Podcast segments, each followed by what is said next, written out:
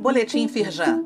Confira a atuação da Firjan para enfrentar os desafios da retomada diante da pandemia do novo coronavírus.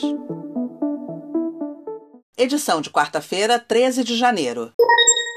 Em reunião com o governador, industriais da Firjan Serrana pedem investimentos em infraestrutura.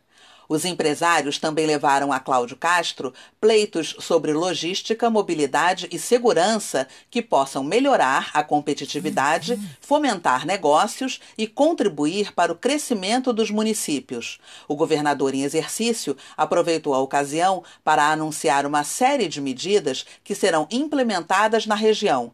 Acesse o link neste boletim para ler mais no site da Firjan e também conferir a cobertura do encontro feita pelo jornal Tribuna de Petrópolis. Número de vagas de emprego aumentou em Campos, mostra TV Record.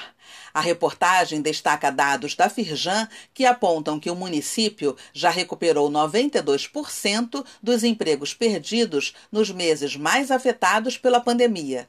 Também são mostradas outras cidades com saldo positivo na geração de novos postos de trabalho no norte e noroeste fluminense, como Macaé, Italva e Bom Jesus de Itabapuana. Pelo link neste boletim, acesse a íntegra da reportagem e confira também a plataforma Retratos Regionais. Coletânea Aquário Casa Firjan. Sete palestras sobre empreendedorismo.